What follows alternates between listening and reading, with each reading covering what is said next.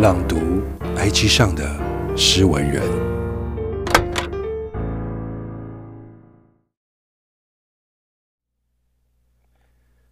二零二一年的最后，能看到这篇文的代表，你们都很棒，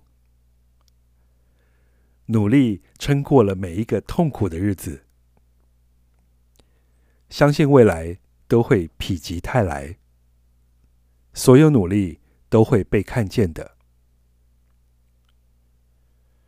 未来一年还是会在新竹努力下去。短期目标是先将期刊论文产出丢出去。